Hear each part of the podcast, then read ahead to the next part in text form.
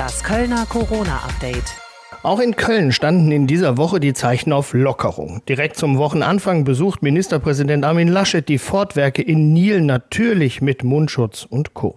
Ja, meine Damen und Herren, es ist ein ungewöhnlicher Auftakt einer Pressekonferenz. Ich habe heute, als ich das Fortgelände betreten habe, eine Fiebermessung bekommen.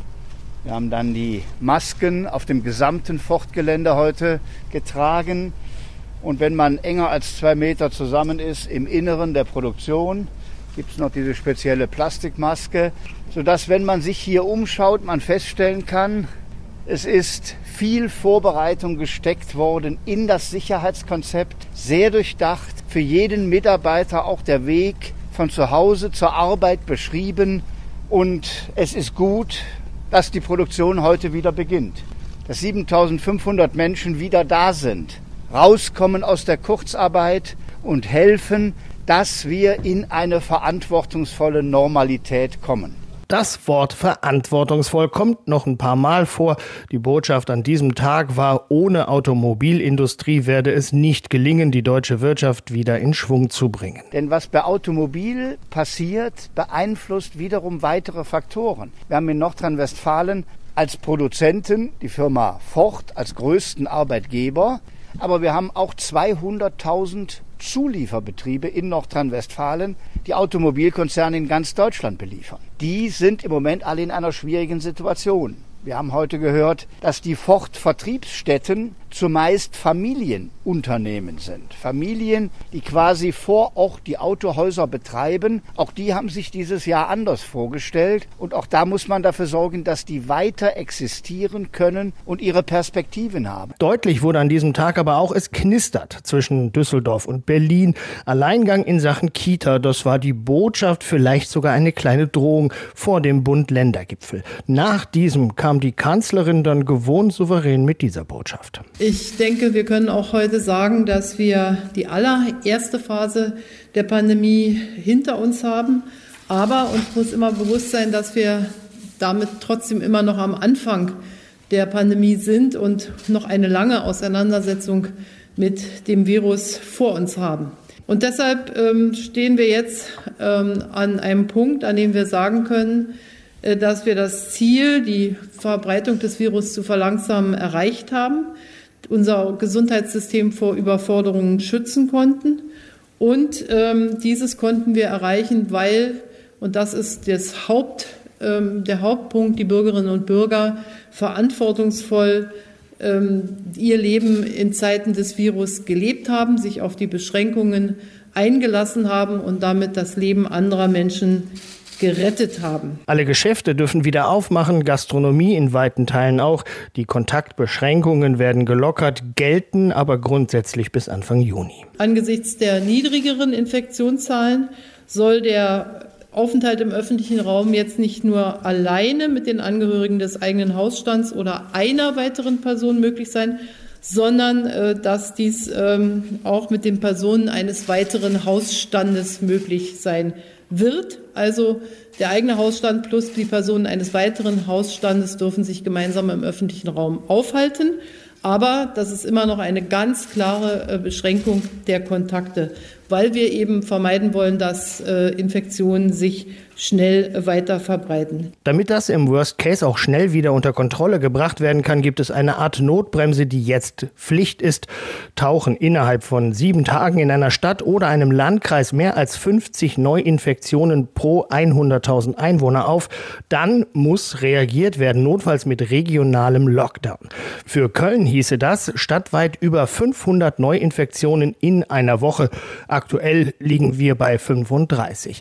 Trotzdem sei man auch darauf vorbereitet, so der Kölner Stadtdirektor und Leiter des Krisenstabes Stefan Keller. Ich sagte es bereits, das Kontaktpersonenmanagement wird die zentrale Aufgabe in der Pandemiebewältigung werden in den nächsten Wochen und Monaten, wenn sich die Gesellschaft weiter öffnet.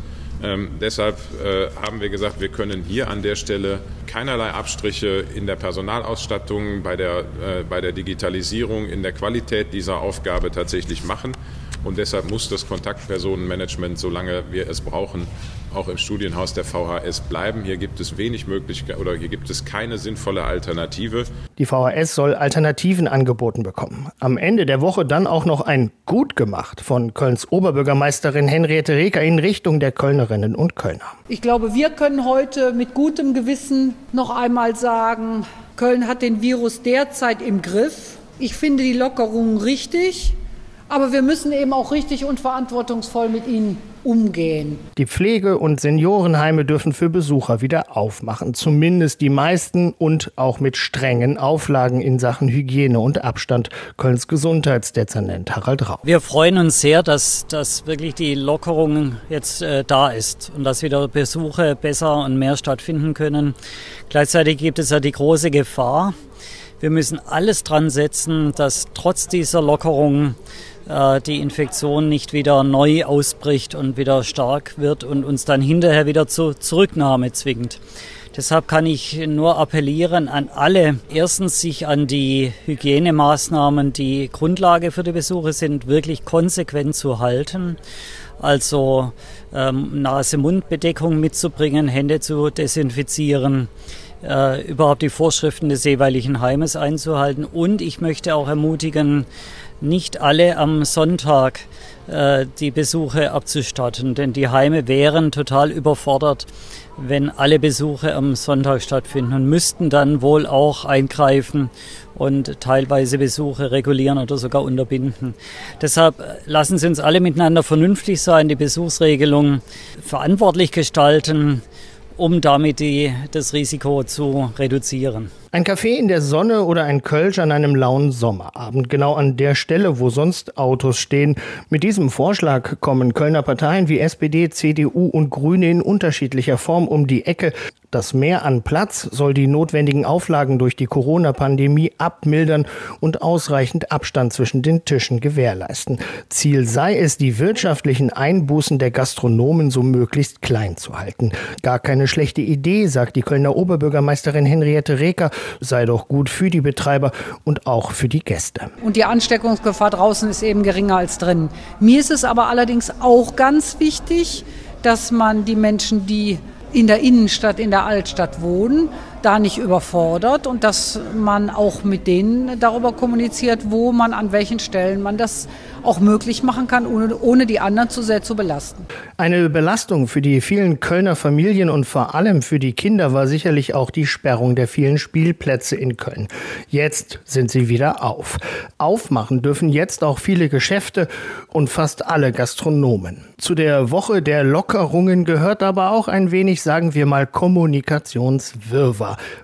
Beispiel Massage, Kosmetikstudio, Nageldesign oder Maniküre.